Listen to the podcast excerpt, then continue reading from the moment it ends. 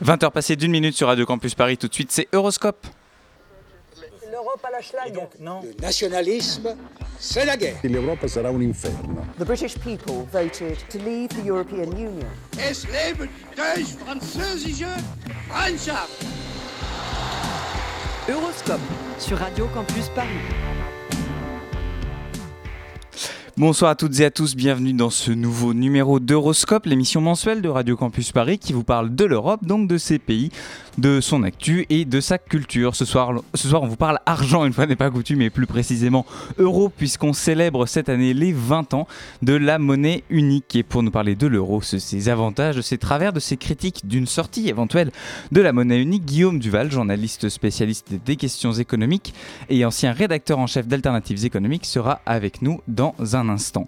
À mes côtés dans un instant également Antoine Guizou qui co-animera cette émission. Et en deuxième partie d'émission, on retrouvera la chronique cinéma de Perrine Val et le billet de Lucie Brianceau. Mais tout de suite et comme chaque mois dans Euroscope, un tour d'horizon de l'actualité européenne de ces dernières semaines. Euroscope sur Radio Campus Paris.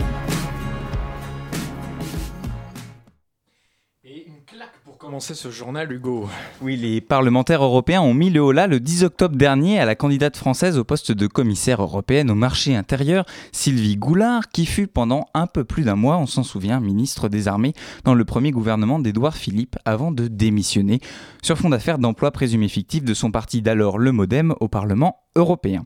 Ce refus intervient après deux auditions par deux commissions du Parlement au cours desquelles la discussion a longtemps tourné autour de cette affaire qui fait l'objet de euh, qui fait l'objet pardon euh, d'une enquête par la justice française d'un côté et une autre de l'OLAF, l'Office européen de lutte antifraude, qui se penche sur la question de savoir si Sylvie Goulard n'aurait pas financé de façon irrégulière le salaire d'un assistant parlementaire français avec des fonds européens.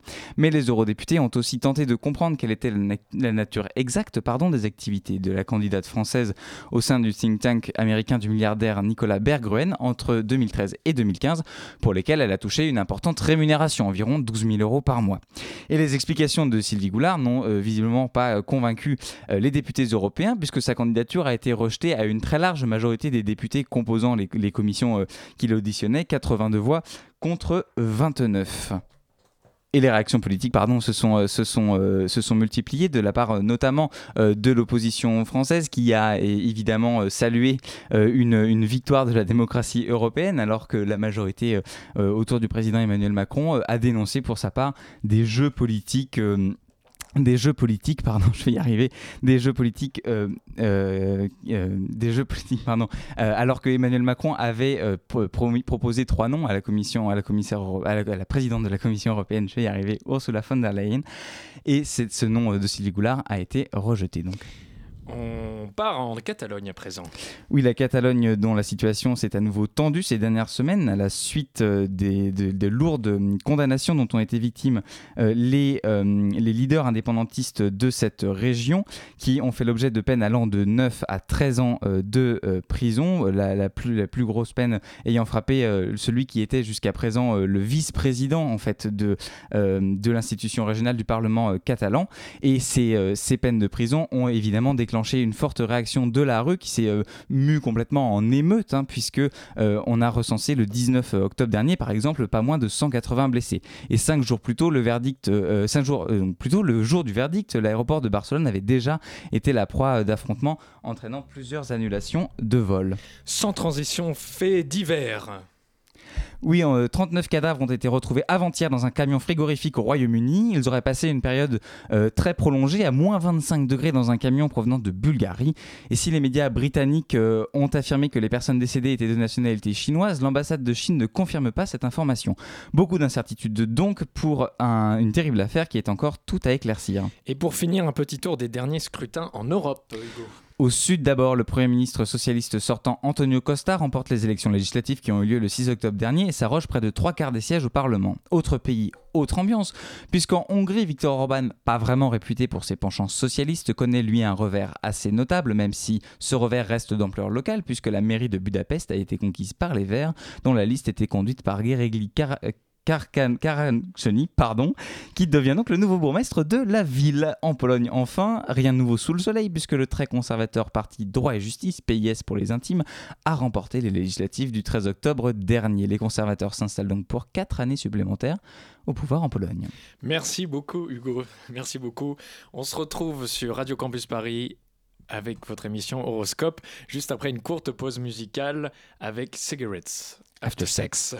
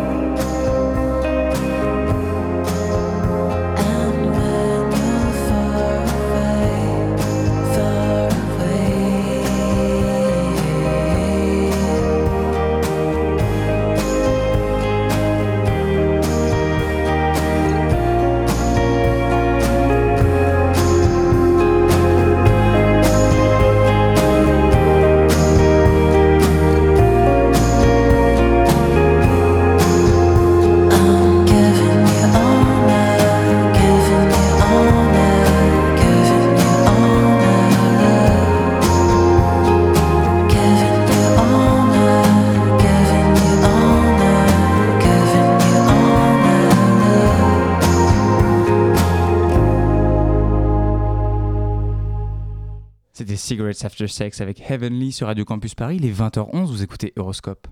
Bien entendu, on peut sauter sur sa chaise comme un cabri en disant l'Europe, l'Europe, l'Europe. Euroscope sur Radio Campus Paris. Within our mandate, within our mandate, the ECB is ready to do whatever it takes to preserve the euro. And believe me, it will be enough. Faire tout ce qu'il faut pour préserver l'euro, c'était Mario Draghi en 2012. Alors que l'euro fête ses 20 ans, la question de sa pertinence tant économique que politique revient assez régulièrement dans le débat public, les uns prenant un parachèvement de la monnaie unique dans le cadre d'un véritable État fédéral européen, les autres fustigeant le caractère antidémocratique et économiquement non efficient euh, de l'euro. Pour tenter d'y voir euh, un peu plus clair à notre micro ce soir, Guillaume Duval, bonsoir. Bonsoir. Vous êtes journaliste spécialiste des questions économiques. Vous avez notamment été euh, euh, rédacteur en chef du mensuel Al- Alternatives économiques pour lequel vous continuez de, euh, de euh, travailler, de collaborer. Et vous avez notamment euh, publié un livre euh, intitulé Trump, Poutine, Orban, Salvini, le Brexit, une chance pour l'Europe aux éditions des Petits Matins, euh, publié donc cette année en 2019. Avec moi pour mener cette interview à côté d'Antoine Nicolas Mensch de la- d'Horoscope. Bonsoir. Bonsoir. Alors Guillaume Duval, première, euh, première euh, question, peut-être pour revenir aux origines un petit peu de, de l'euro. Euh, le- L'euro donc est né en, en 99 sur une sur une, une théorie économique qui est celle des, euh, des zones monétaires optimales comme on l'appelle qui a été développée euh, dans les années euh, dans les années 60. Euh, en quoi consiste la théorie cette théorie qui a justement donné naissance à l'idée même d'une monnaie unique dans la zone euro? Avant d'y revenir donc à cette affaire de théorie des zones monétaires optimales, euh, je voudrais corriger, c'est-à-dire que le- l'euro est pas né en 1999. Non, il, est né avec l'acte unique, mais il a, il il C'est une très vieille histoire. Euh, C'est un projet en particulier français qui date euh, des années 60 déjà. Donc l'idée qu'il faudrait doter euh, l'Europe, l'Union européenne, enfin ce qui ne s'appelait pas encore l'Union européenne, d'une monnaie unique, euh, c'est une très vieille idée qui tenait à deux euh, motivations principales, d'un point de vue français en tout cas. Il y avait d'une part une motivation importante qui était de regagner un peu de souveraineté monétaire pour euh, la France, de pouvoir peser sur la politique monétaire euh, qui était menée en Europe euh, parce que notamment le franc était devenu une monnaie faible et que euh, de facto c'était le Deutsche Mark qui donnait le là dans toute l'Union européenne. Et donc la banque centrale allemande qui décidait en fait seule en fonction des intérêts a priori allemands pour les conditions monétaires qui s'appliquaient dans toute l'Europe, puisque la Banque de France euh, suivait derrière. Euh, donc ça, c'était euh, la première chose, regagner euh, de la souveraineté monétaire, avoir à nouveau euh, son mot à dire sur euh, la politique monétaire. Et je dirais que là-dessus, euh, ça a très très bien marché. hein. Donc on a souvent dit a- avant qu'on crée euh, la BCE, avant qu'on crée euh, l'euro, que ce serait une très grande Bundesbank, qu'elle appliquerait les mêmes politiques que la Bundesbank, etc. Et en fait, euh, pas du tout. Euh, donc euh, on y reviendra sans doute, mais ce qu'on peut reprocher éventuellement à Draghi, c'est d'avoir plutôt été euh, eu une politique monétaire trop laxiste, d'avoir injecté trop d'argent dans l'économie européenne. Et puis même avant la crise, c'était déjà le problème d'avoir des taux d'intérêt trop faibles. Et d'autre part, on a bien vu, euh, les gens qui ont démissionné de la BCE, pour l'instant, c'est euh, deux Allemands en 2011 et c'est euh, Madame euh, Lautenschlager euh, là maintenant, parce qu'ils ne sont pas d'accord avec la politique qui est menée par la BCE. Sachant que la- la- l'Allemagne s'est opposée quand, quand, euh, la- le discours de Draghi en 2012, c'était au moment de faire cette politique euh, qui a été appelée euh, assouplissement quantitatif euh, ou quantitative easing, euh, qui était une politique de rachat de dette euh, des États par la BCE. Et le- l'Allemagne s'était opposée. Il y a eu un, un- une vraie, même des actions enfin, euh, sur le plan judiciaire qui ont été menées euh, par les, auto- les autorités allemandes pour Pas par les autorités euh, allemandes, enfin, par par, par certains certains, Allemands. certains Allemands, et on, on- on reviendra aussi à, à- à ce que ça a eu comme conséquence politique en Allemagne, mais l'Allemagne était fermement opposée à toute idée de, de politique expansionniste, et, et ça n'était pas euh, finalement dans le mandat de la BCE. Ce n'était, enfin, Mario Draghi dit, et il l'a redit dans cette conférence de presse euh, qu'il a, eu récemment, que c'était qu'il avait respecté les limites de son mandat. Mais est-ce que là, il n'y a pas un point euh, un petit peu sensible, en tout cas dans le statut de la Banque centrale européenne? Qui ne veut pas, euh, qui ne veut pas qu'on fasse de politique expansionniste euh, au niveau monétaire parce que euh, le but c'est la stabilité des prix et, donc il faut éviter l'inflation. Est-ce que là il n'y a pas un problème de, j'allais lâcher le gros mot de souveraineté, mais est-ce qu'il n'y a pas un problème de, de, marge de manœuvre en fait sur la politique monétaire qui, a, aurait été perdue avec la Banque centrale européenne? Alors, on va y revenir, je pense, mais en tout cas, en ce qui, ce qui concerne la politique de Draghi, ça a été jugé par la Cour euh, de justice européenne qui a estimé que cette politique était euh, conforme au mandat de la Banque centrale, qui est effectivement la stabilité des prix, mais aussi euh, le, soutien à, l'activité économique dans la zone euro. Mais je voudrais juste terminer et répondre à votre question sur les zones monétaires optimales. Donc la deuxième motivation qui était importante d'un point de vue français, mais aussi d'un point de vue européen, c'était de dire que dans un monde dominé de plus en plus par des géants comme euh, les États-Unis depuis longtemps, la Chine maintenant, le Brésil et l'Inde peut-être demain, euh, ça n'avait aucun sens euh, de conserver chacun des monnaies nationales, que si on le faisait, l'Europe ne pèserait plus à l'échelle mondiale. Et là, il y a un exemple qui est très, très net, qui est sous nos yeux, qui se produit en ce moment, c'est le, le cas des, Britanniques. Donc on, on voit bien que, bien que le Royaume-Uni ait été la grande puissance mondiale du 19e siècle, euh, quand ils sont tout seuls, euh, sans l'euro, hors de l'Union européenne, on se rend compte qu'ils pèsent plus rien et que leur seule perspective, c'est de devenir le 51e État des États-Unis éventuellement. Euh, donc c'est sur ce plan-là aussi, ça a été un très grand succès, le- l'euro. Si l'Europe existe dans le monde aujourd'hui, c'est bien évidemment pas à cause de sa euh, politique étrangère euh, très active, c'est pas à cause de sa politique de défense euh, très efficace, c'est parce qu'elle a une monnaie unique. Et on l'a vu en particulier dans le contexte de la crise de la zone euro, ce qui a compté à l'échelle mondiale, c'est effectivement l'action de la BCE et sa capacité à stabiliser l'économie européenne. Donc ça, c'était les deux euh, idées de base qui faisaient que les Français en particulier voulaient depuis très longtemps euh, une monnaie unique. Euh, L'opportunité qui s'est présentée pour la mettre en place, vous la connaissez, on va fêter les 30 ans de son apparition dans les prochains jours, c'est la chute du mur. Donc le, mur de Berlin tombe, le- l'Empire soviétique se disloque, c'est la possibilité en particulier pour l'Allemagne de se réunifier. Euh, Il n'y a pas eu de traité de paix après la Seconde Guerre mondiale. Pour que l'Allemagne se réunifie, il faut que la France, euh, les États-Unis, la Russie, etc., et le Royaume-Uni donnent leur accord. Euh, la France est présidée à l'époque par un monsieur qui s'appelle François Mitterrand, qui est né en 1916, euh, qui fait partie un peu de cette génération de Français qui aiment, bien, qui aiment tellement bien l'Allemagne qu'ils préfèrent à la limite en avoir deux. Euh, donc il n'est pas très chaud euh, pour la réunification. Donc le deal se fait autour de OK pour la réunification contre euh, la mise en place de l'euro, qui était une revendication française. À l'époque, Helmut Kohl euh, l'accepte. Il l'accepte pas simplement parce que c'est la condition pour euh, avoir la réunification, l'accord de la France à la réunification. Il accepte aussi parce que pour lui, c'est une garantie pour le futur de l'Allemagne. C'est une garantie que l'Allemagne réunifiée, qui sera plus grosse euh, démographiquement, plus puissante économiquement, etc., restera ancrée dans une Europe plus intégrée.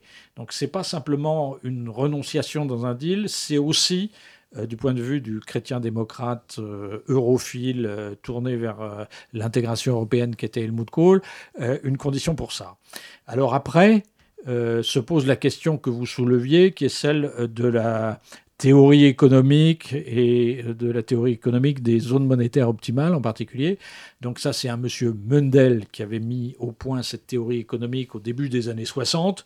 C'est une théorie économique qui dit que pour que des pays aient euh, intérêt à se doter d'une même monnaie, il faut qu'il euh, y ait beaucoup d'échanges commerciaux entre eux. Sur ce plan-là, euh, la zone euro, avant l'euro, pouvait répondre à ce, critère. Il faut que les, il y ait aussi beaucoup de transferts budgétaires pour, euh, entre les États. Alors sur ce plan-là, l'Europe euh, n'est toujours pas et n'était pas euh, du tout en, en ligne avec ça. Il faut aussi que les cycles économiques soient alignés, c'est-à-dire que on ait un peu tous de la croissance et des, et des coups de frein en même temps. Sur beaucoup d'aspects, il était clair, et il était clair dès le départ, que la zone euro ne correspondait pas à une zone monétaire optimale.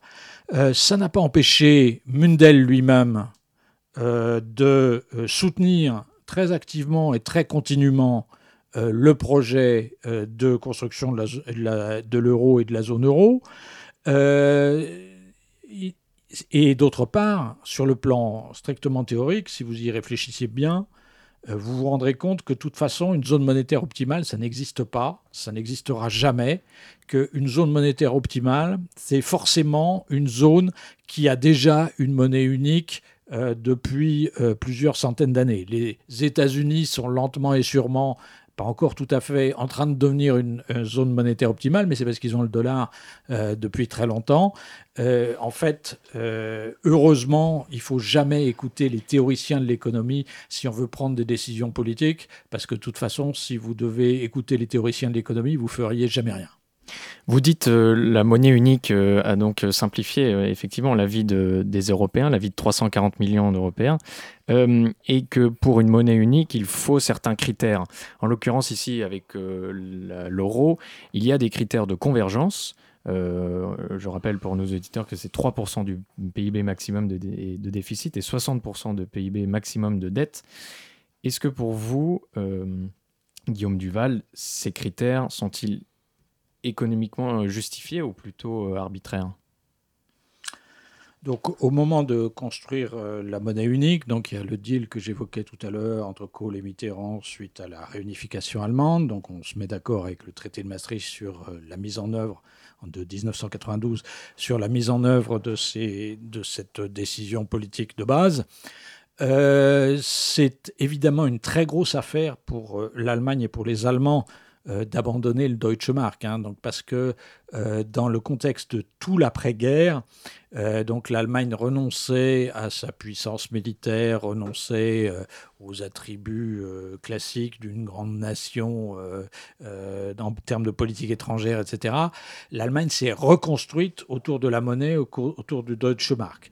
Donc abandonner le Deutsche Mark, c'était évidemment quelque chose de très grave, très difficile, très important pour euh, les dirigeants allemands, pour la société allemande, pour l'économie allemande, etc. etc. Euh, donc le deal s'est fait sur le principe, mais euh, une des conditions pour qu'il se fasse et qu'il aille au bout, ça a été en gros euh, d'accepter les conditions que les Allemands voulaient mettre à ce deal. Euh, donc ces conditions, c'est celles que, que vous avez évoquées. Donc c'est des, des conditions qui sont censées garantir que les États qui s'engagent là-dedans sont très sérieux sur le plan euh, euh, du- de la gestion budgétaire euh, et mènent tous des politiques plutôt restrictives, puisque c'était la tradition allemande dans ce domaine-là, sur le plan budgétaire. Donc c'est si effectivement, effectivement ce qui, a, ce qui a été fait, ce qui a été acté dans le traité de Maastricht. Il était clair, en tout cas du point de vue français, pour tout le monde, que euh, ces, critères n'avaient aucun sens euh, sur le plan strictement économique, euh, qu'il s'agissait simplement d'une contrainte politique qui était nécessaire, qu'il était nécessaire, à laquelle il était nécessaire de souscrire pour réaliser ce projet. L'autre aspect qui a été très difficile et très négatif, c'est que juste après la, la signature du traité de Maastricht et son approbation très juste par le, par le peuple français euh, dans un, dans un référendum, et il y a eu une crise économique importante, celle de 1993, qui était la récession la plus importante de tout l'après-guerre avant 2008, euh, et qui a amené dans ce contexte, enfin, dans la mesure où on avait les critères de Maastricht en même temps déjà, à empêcher euh, les différents États de mener des politiques euh, euh, budgétaires adaptées pour faire face à cette crise, ce qui fait que cette crise s'est prolongée et a aggravé les tensions sociales et politiques qu'il y avait en Europe mais- autour mais- de la construction de l'euro. Pourtant, monsieur Duval, vous, vous avez plutôt dit qu'il y a plus de plus d'avantages que de désavantages euh, d'avoir l'euro en Europe. Euh, pourtant, il y a une chose qui m'a interpellé pendant mes recherches pour euh, cette émission. Euh, je me suis rendu compte qu'il y a pas mal de livres et aussi pas mal d'auteurs justement qui disent qu'il faut en finir avec l'euro. Euh, du coup, de où vient du coup cette idée de, vouloir en finir, de vouloir euh, quitter la zone euro, de, vouloir revenir à la, monnaie euh, euh, nationale pour euh, la France, euh, le franc pour les Allemands, euh, la Deutsche Mark pour les Italiens, euh, la, euh, la lire. Du coup, euh, est-ce qu'il y a peut-être aussi des désavantages de l'euro? Enfin, plus de désavantages. Euh, Il y a, donc je l'ai dit déjà, euh, enfin, elle n'a- la construction de, l'euro telle qu'elle s'est faite euh, n'était pas du tout optimale. Donc on a accepté des, conditions qui étaient un peu stupides pour des raisons politiques que j'ai déjà évoquées. Euh, on n'a pas mis en place des transferts budgétaires importants, euh, bien que ce soit utile et nécessaire dans un contexte comme ça. Ceci dit, en tout cas vu de mon point de vue, ces critiques et ces gens qui veulent casser l'euro, revenir en arrière, sont complètement à côté de la plaque. Et, c'est une attitude. Une revendication de l'AFT en 2013 euh, quand elle a été créée. Oui, le parti d'extrême droite euh, populiste euh, en Allemagne. Oui, mais ça a été aussi en France euh, euh, la position du Front National avant que Marine Le Pen se rende compte que c'était pas du tout populaire en France et que ça lui faisait perdre plus de voix qu'autre chose. Revendication de gauche. Donc euh, c'est une, une revendic- revendication qui vient de la- de l'extrême gauche et une revendication de l'extrême droite.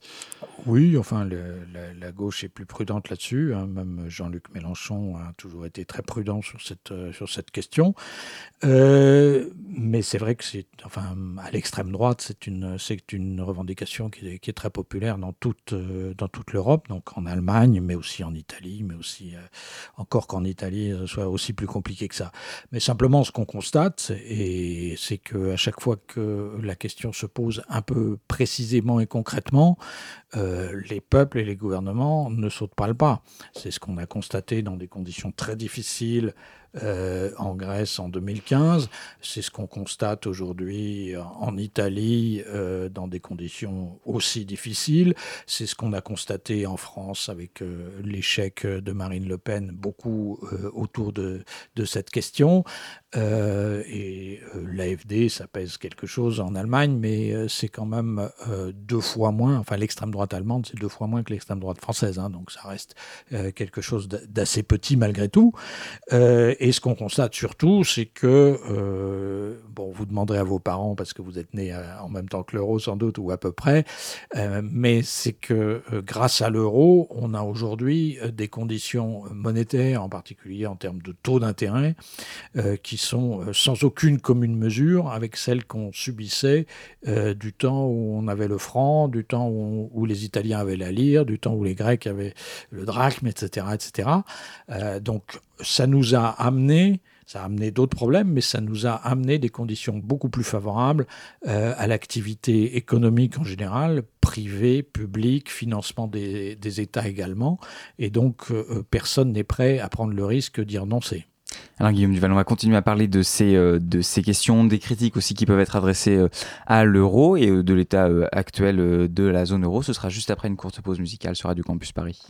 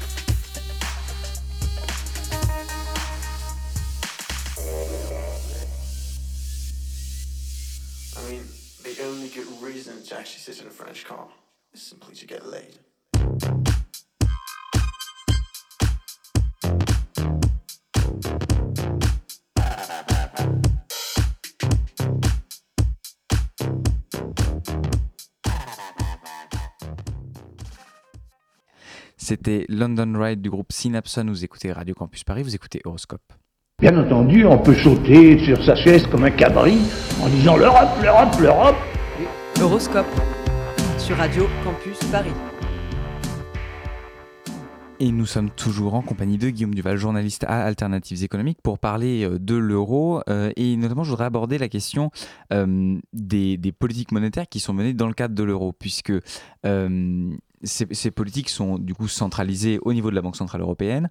Euh, Est-ce que c'est tenable d'avoir une politique monétaire centrale euh, dans un contexte où, euh, où la- croissance n'est pas la même, enfin, les, conjonctures économiques ne sont pas les mêmes euh, selon les pays à l'intérieur de la zone euro, euh, où par exemple l'Allemagne est, euh, est fortement exportatrice de, produits hors zone euro et donc en dégage de, ce, de, la, for- de la force, on va dire, de la monnaie, de la monnaie euro, dégage un excédent commercial dont ne bénéficient pas forcément d'autres pays qui ne sont pas exportateurs autant que l'Allemagne. Est-ce que c'est tenable d'avoir une politique unique, une politique monétaire unique dans un contexte où les économies ne sont pas les mêmes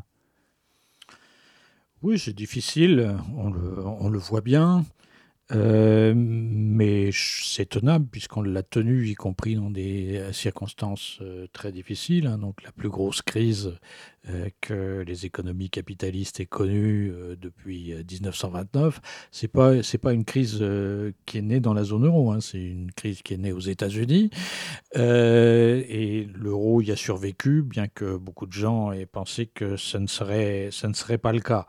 Après, oui, euh, c'est compliqué. C'est compliqué surtout quand on a des politiques euh, non nationales, euh, non coopératives. C'est pas simplement la question du budget de la zone euro, de choses comme ça qui se posent. C'est aussi la capacité à s'entendre entre États euh, pour mener des politiques euh, qui soient cohérentes. La principale difficulté qu'on a. Je vais vous expliquer. La principale euh, difficulté qu'on a connue au début des années 2000, avant la crise, et ce qui a suscité euh, à la fin la crise de la zone euro, euh, c'est la politique non coopérative de l'Allemagne, hein, sous la tutelle de, Gerhard Schröder. Donc la- l'Allemagne, le gouvernement allemand, a décidé de mener une politique de déflation salariale, de baisse des coûts salariaux, pour gagner des parts de marché euh, par rapport à ses voisins en particulier. Dans ce contexte-là, euh, effectivement, il a été très difficile de mener une politique euh, monétaire cohérente parce qu'il n'y avait pas suffisamment d'inflation en Allemagne pour que la, BCE puisse augmenter ses taux d'intérêt pour éviter notamment qu'il y ait des bulles spéculatives qui se forment en Espagne, en Grèce, au Portugal, etc. etc. Donc c'est ça la cause principale de la crise de la zone euro, c'est la politique allemande de Gerhard Schröder au, début des, années 2000. Euh, oui, il faudrait éviter que ce genre de politique non coopérative euh, se poursuive et se reproduise. Donc c'est d'abord euh, sur la capacité des différents États à s'entendre entre eux et la capacité des institutions européennes à les obliger à s'entendre entre eux pour mener des, des politiques euh, euh, budgétaires cohérentes euh, au niveau national, parce que c'est là qu'il y a les dépenses publiques euh, les plus importantes, Mais- et mais que, ça se joue. Que le- la- les États entre eux, ils s'entendent pas super bien. Euh, on a bien vu que la Grèce, il y a une grande divergence entre la Grèce et l'Allemagne, et euh, en général, euh, il y a une Europe à deux vitesses. Il y a l'Europe du Sud et l'Europe du Nord, économiquement parlant.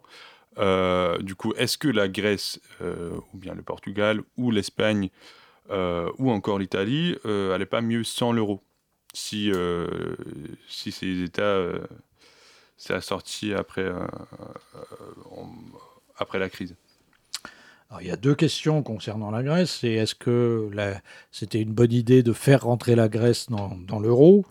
Euh, Je ne suis pas sûr que ça l'ait été au départ. Euh, mais euh, la faire sortir après, c'en est une autre.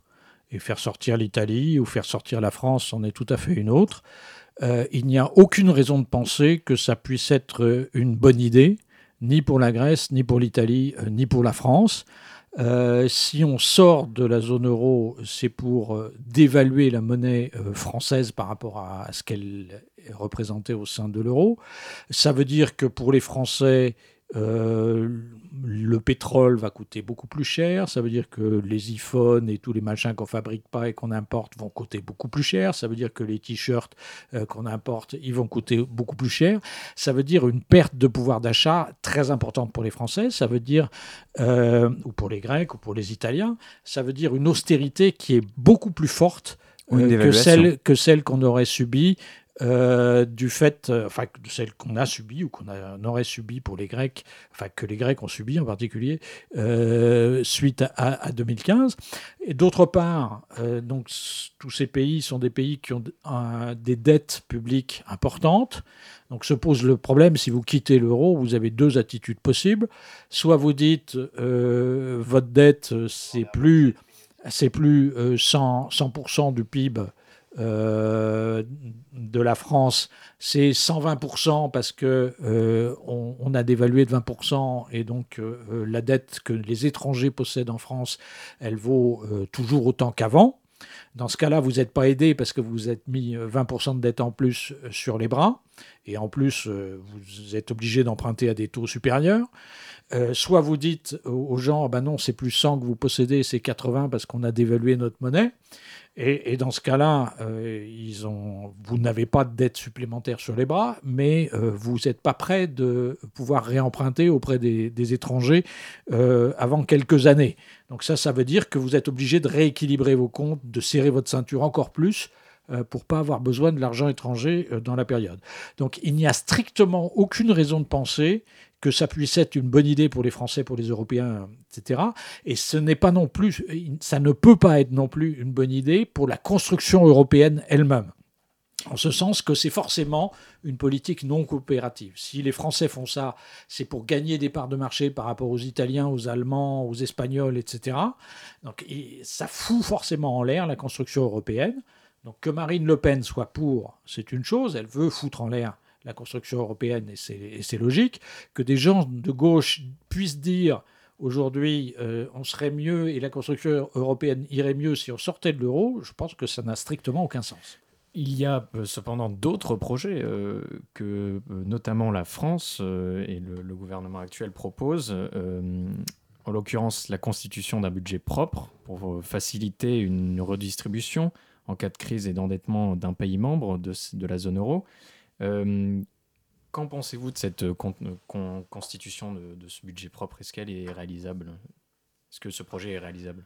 Euh, D'abord pour ce qui est d'aider les pays en difficulté, donc il y a d'ores et déjà existe déjà un fonds de 700 milliards d'euros pour ça. La BCE a montré qu'elle pouvait, qu'elle était capable d'injecter beaucoup d'argent pour soutenir l'activité. Elle a notamment aujourd'hui, elle détient 25% de la dette publique euh, du PIB de la zone euro de dette publique de tous les États européens.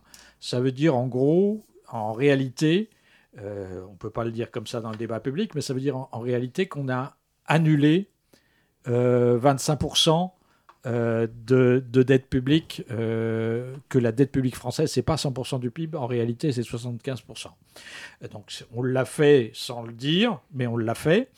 Euh, alors après, il y a cette affaire de budget européen que, de la zone euro que euh, Em- Emmanuel Macron a poussé depuis deux ans. Euh, il s'est fait ramasser là-dessus. L'Allemagne est totalement contre. Oui, euh, c'est logique. Et c'était pas une bonne idée de le pousser, en tout cas sous cet angle-là. Pousser un, un budget de la zone euro en disant il faut un budget de la zone euro sans dire pourquoi on aurait besoin, à quoi on s'en servirait, ça ne peut pas aller. Euh, ce qui peut aller, c'est de dire il nous faut une assurance chômage européenne. Là, je pense que c'est un projet qui peut avancer euh, dans le futur. Ce qui peut aller, c'est de dire il nous faut beaucoup d'argent pour accélérer la transition énergétique en Europe. Ça, je pense que c'est des projets qui peuvent et qui vont avancer.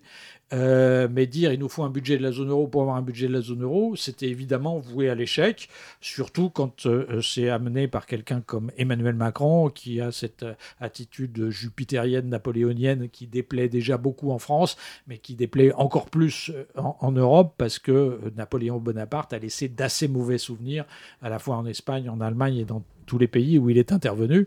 Et donc quand on s'y prend comme ça, on va au carton. Bon, bah, ce, sera, ce sera le mot de la fin. euh, peut-être, peut-être que la suite vous donnera, euh, vous donnera raison. On verra si, si, si, le- si l'euro s'en sort, si l'euro fête ses 30 ans, ses 40 ans, ses 50 ans. Euh, et si nous sommes là pour le voir. Merci beaucoup, Guillaume Duval, d'avoir été avec nous dans, dans Euroscope. Je rappelle votre livre Trump, Poutine, Orban, Salvini, le Brexit, une chance pour l'Europe, qui est paru au petit matin en euh, 2019, donc cette année. Merci beaucoup. Belle soirée à vous. Et dans un instant, on retrouve bien évidemment les chroniques d'Horoscope. Ce sera juste après ça.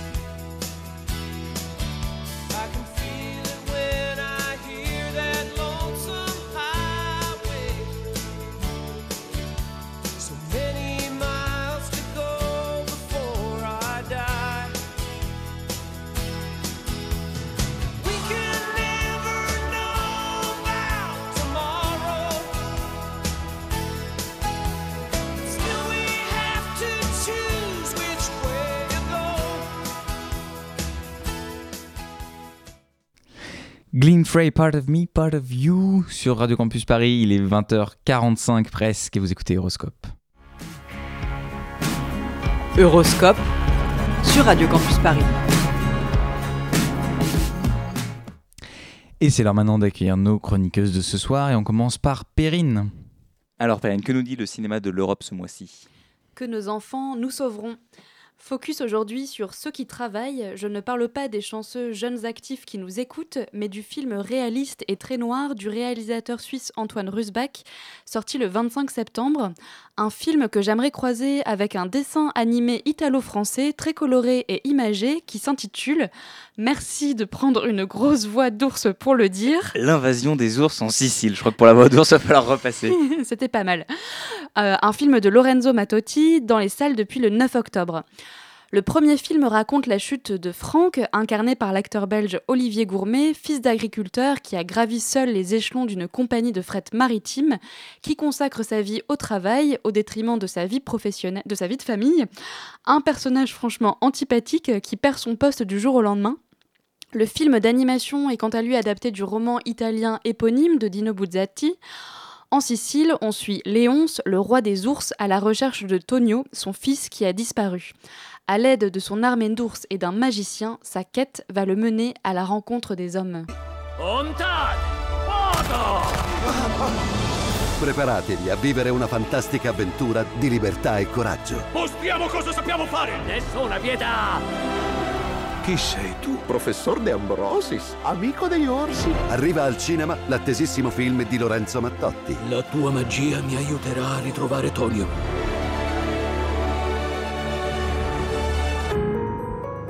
Ça fait 15 ans que je gère des navires que je n'ai jamais vus. J'en ai deux à la flotte, 14 qui sont abîmés. Rien que ça, j'en ai pour 30 000 dollars minimum. Eh ben, tu trouves une solution. Je m'en charge. Do you know how much it will cost me if the boat is quarantined? Je me suis retrouvé à devoir gérer une situation délicate. Let's stop playing games. I can send you money right now. Vous voulez savoir si je me sens coupable? Do we have a deal? La réponse est non.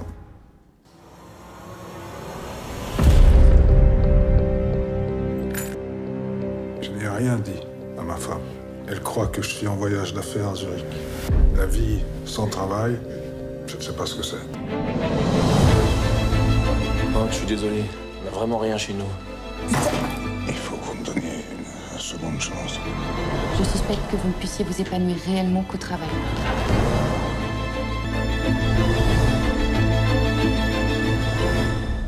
Si a priori tout semble opposer ces deux films, avec d'un côté une vision particulièrement amère de notre société capitaliste et de l'autre un film poétique pour enfants mais aussi pour adultes, ils sont néanmoins traversés par la même interrogation, celle de la filiation. Malgré toutes leurs différences, ces deux films mettent en scène le même schéma d'un père sauvé par sa fille dans Ceux qui travaillent, d'un père sauvé par son fils dans la fameuse invasion des ours en Sicile. Les réalisateurs suisses et italiens choisissent des pères abîmés, voire corrompus par la société, qui ont oublié leurs racines et que leur soif d'argent, de pouvoir ou simplement de reconnaissance sociale a conduit à leur propre perte. Et ces pères perdus sont donc sauvés par leurs enfants? Euh, oui, mais c'est moins un sauvetage qu'un constat de défaillance. J'aime bien la résonance que ces films ont avec la question du climat aujourd'hui.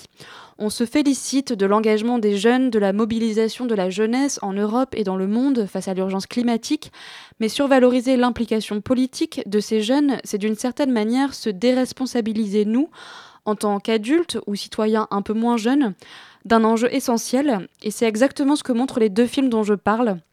Mathilde, la fille de Franck, et Tonio, le jeune prince des ours, incarnent certes une force vitale qui paraît invincible, mais finalement, pour sauver la vie de leur père, ils sacrifient leur insouciance et une partie de leur rêve aussi. Oui, Pas très euh, réjouissant comme constat. Est-ce qu'il n'y a pas malgré tout une petite lueur d'espoir dans ces films? Si, et heureusement, d'abord parce qu'une réelle humanité se dégage des deux films, et puis ensuite parce qu'il y a toujours quelque chose de consolateur dans le fait de regarder un beau film, même un peu triste. Donc allez voir ces deux beaux films qui sont encore à l'affiche pour prendre du recul sur notre société, mais aussi pour vous évader. Merci beaucoup Perrine Val pour cette euh, chronique et à 20h49 sur Radio Campus Paris on retrouve Lucie Brianceau ce soir pour euh, conclure, presque conclure cette émission. Bonsoir Lucie, je crois que le thème de, de ce soir, l'euro, t'a inspiré. Salut Hugo. Alors, quand on m'a dit que le thème de l'émission serait l'euro, je me suis tout de suite dit euh, Ah, super, enfin un thème glamour. car on sait tous que le fric c'est chic et que rien de tel que d'apprendre en s'amusant. Alors, honnêtement, je crois que c'est un des sales, un rare truc qu'on possède tous, enfin, j'espère pour vous, mais pourtant on ne connaît pas grand chose non plus. L'euro, pour moi, c'est un peu comme le programme politique de Jean Lassalle, c'est très flou. Et je me souviens lors de la drôle. je me souviens lors de la mise en circulation de l'euro le 1er janvier 2002. J'avais 5 ans et j'ai beau garder un vague souvenir du franc, on est quand même la dernière génération à pouvoir dire Hey gamin, baise un ton. Moi j'ai connu la monnaie dont parle Marine Le Pen avec des étoiles dans les yeux. À sa mise en circulation, l'euro a un peu perturbé tout le monde et certains en ont profité. Ma sœur, qui a toujours eu un attrait pour le commerce, s'est alors improvisée Jérôme Kerviel et je me souviens, j'avais 7 ans et pour une raison inconnue, j'avais plein de pièces de 1 euro. Elle est venue dans ma chambre et elle m'a dit Je te propose un super deal. Tu vas échanger toutes tes pièces de 1 euro contre mes pièces de 50 centimes, car ça vaut plus, je te jure, t'es gagnante. Et moi, dans ma tête, je me suis prise pour Bill Gates. Je pensais que j'étais devenue millionnaire, car en vrai, les pièces de 50 centimes, elles sont dorées, et en plus, elles sont lourdes, que plus que celles de 1 euro, donc ça vaut forcément plus. Mais le passage à l'euro, ça a été surtout compliqué pour les personnes âgées. Pour mes 8 ans, j'avais demandé une console pour jouer au Tetris, car euh, à l'époque, j'étais hyper fan. Et c'était un cadeau vraiment pas cher normalement. Je sais pas si vous voyez, c'est enfin, c'est- le truc vraiment basique. et donc j'ouvre le cadeau de ma grand-mère et là elle m'avait pris une PSP. Oh. Et la PSP, mais à l'époque c'était le mec le plus ultra des consoles. et moi à 8 ans et une conscience de l'argent, je lui dis Mais mamie, t'es t'es folle, ça vaut super cher. Et elle Bah non, c'était que 200 francs. Et en soi, 200 francs, c'était 30 euros, ça allait. Sauf que non, mamie, c'était pas des francs. Parfois, je pense encore au vendeur qui a vu ma grand-mère débarquer sur là en se disant Voilà mon chiffre d'affaires du jour. L'euro, donc. D'ailleurs, en faisant des recherches hyper sérieuses pour cette chronique, ok, j'ai tapé fun fact sur l'euro, la monnaie, parce que sinon je tombais sur l'euro, le foot. Et Ah j'ai oui, pu oui, constater que le symbole de l'euro vient du symbole grec epsilon et de la première lettre de l'Europe. Ça vous embouche un coin, hein? Pour ce qui est des billets en euros actuellement en circulation, ils ont été dessinés par le graphiste autrichien Robert Kalina. Et leur design a été choisi à l'issue d'un concours où trois thèmes avaient été proposés aux artistes les styles architecturaux européens, les hommes et femmes de l'Europe aux différentes époques, et enfin l'art abstrait et contemporain. Les dessinateurs de billets devaient respecter deux règles, enfin une contrainte, pardon. Aucune des créations proposées ne devait évoquer un pays particulier. Et en même temps, c'est bien beau d'avoir des ponts sur nos billets. Je trouve ça un peu dommage. J'aurais adoré pouvoir avoir Angela Merkel sur mes billets. Ça aurait créé un esprit de collection, genre euh, je t'échange Merkel contre Chirac ou Oh non, pas Napoléon, j'en peux plus, je l'ai à chaque fois. Le rêve. J'ai aussi appris, grâce à mes recherches, que chaque coupure retrace l'évolution de l'architecture européenne à travers les siècles. Donc on a sept styles archi- architecturaux. Il y a le style classique, les billets de 5 euros, le style roman, les billets de 10 euros, le style gothique, les billets de 20 euros, la Renaissance, billets de 50 euros, le baroque et le rococo, billets de 100 euros, le style industriel et 19e siècle, billets de 200 euros, et enfin le gagnant, l'architecture moderne, billets de 500 euros. Autant vous dire que j'attends encore de tenir les buildings en verre entre mes mains. Et je crois que ça n'arrivera pas, car ils sont en train de supprimer le billet de 500 euros à mon plus grand désarroi. Je me console en me disant que le style classique, finalement, c'est c'est très bien. Pour ce qui est des designs des pièces, alors c'est beaucoup plus libre et il y a toujours une face commune représentant une carte géographique de l'Europe et une face nationale présentant un symbole du pays d'émission. C'est assez libre et peut en fait peut y avoir des, séries limitées même, d'où le fait que certains collectionnent les pièces de 2 euros. Enfin, je sais pas, certains ont que ça à faire. Je vous laisse avec un petit son, un petit son rendant hommage au cher créateur de l'euro. Allez, c'est cadeau. On va pas traverser le pont de l'enfer et je me dis que c'est à cause de la marque de Robert Kalina. Robert Kalina. Robert Kalina. Robert Kalina. Robert Kalina. Non, non, non, non. Robert Kalina. Robert Surprenant. C'est très surprenant. Ah ouais, c'est- vraiment lui? C'est vraiment Robert euh, Kalinka là? Robert Kalina, c'est juste le créateur. les- là, c'est Et c'est des vraiment en hommage. euh, vraiment en oui, hommage. oui. Ah oui, oui, oui. Ça Exactement. parle de monnaie. euh, Fun fact, euro, la monnaie. On retient ce, ce, ce bon filon, rap. On fera évidemment. pour nos prochaines émissions, on fera les mêmes recherches. Toujours, forcément, être toujours euh, à, la, à la quête des fun facts. Il y avait Chablis Hebdo avant, c'est vraiment euh, deux, deux saisons, on va dire. Merci Lucie pour cette, pour cette chronique et pour, euh, là, cette fois, vraiment terminer cette émission, la fin de la fin. Antoine, tu vas nous lire un texte d'André Gide qui était publié en 1923. Même la grand-mère de Lucie n'était pas née. Mais que sera l'Europe de demain Demandez-vous. Et vous recevez des réponses de divers pays. Je pense que sur certains points, vos correspondants s'accorderont, en particulier sur ceci qu'aucun pays d'Europe ne peut plus désormais prétendre à un progrès réel de sa propre culture en s'isolant, ni sans une indirecte collaboration des autres pays. Et que, tout aussi bien au point de vue, politique, économique, industriel, enfin à quelque point de vue que ce soit, l'Europe entière court à la ruine si chaque pays d'Europe ne consent à considérer que son salut particulier.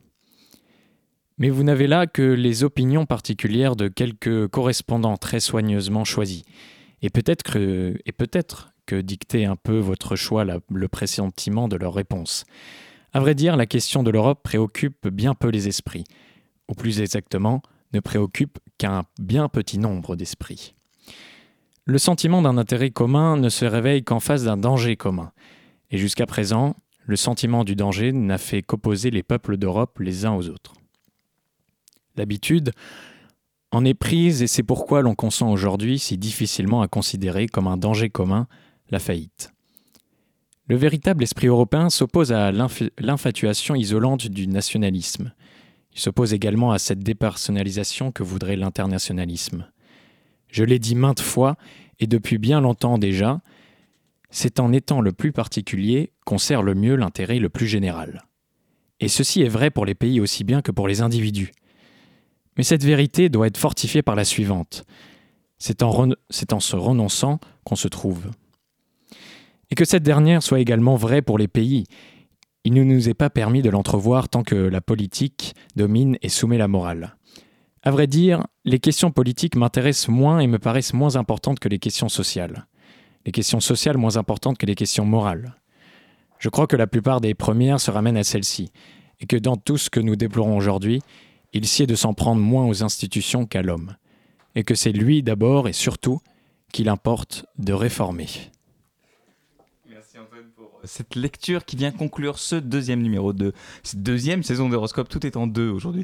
Merci, euh, merci à vous, chers auditeurs. Ainsi s'achève euh, ce euh, numéro d'Horoscope. Avant de se quitter, un grand merci à notre invité Guillaume Duval ainsi qu'à toute l'équipe de cette émission. Antoine Guizou à la co-animation, Léonard Goria à la réalisation évidemment, sans oublier nos chroniqueuses du soir, Lucie Brianceau et Perrine Val. Si vous avez loupé l'émission, pas de panique, vous pouvez nous retrouver comme d'habitude sur le site de Radio Campus Paris ou sur la page Facebook de l'émission. Horoscope, euh, on est à 120 j'aime, donc euh, c'est bien de quoi. donner ce nombre à l'antenne, Voilà. c'est vraiment très très pertinent. Et Dans, dans, un, un, instant, dans un instant, vous retrouverez l'émission La Souterraine. Euh, on se retrouve dans un prochain numéro, dans un mois. Ciao bonne soirée.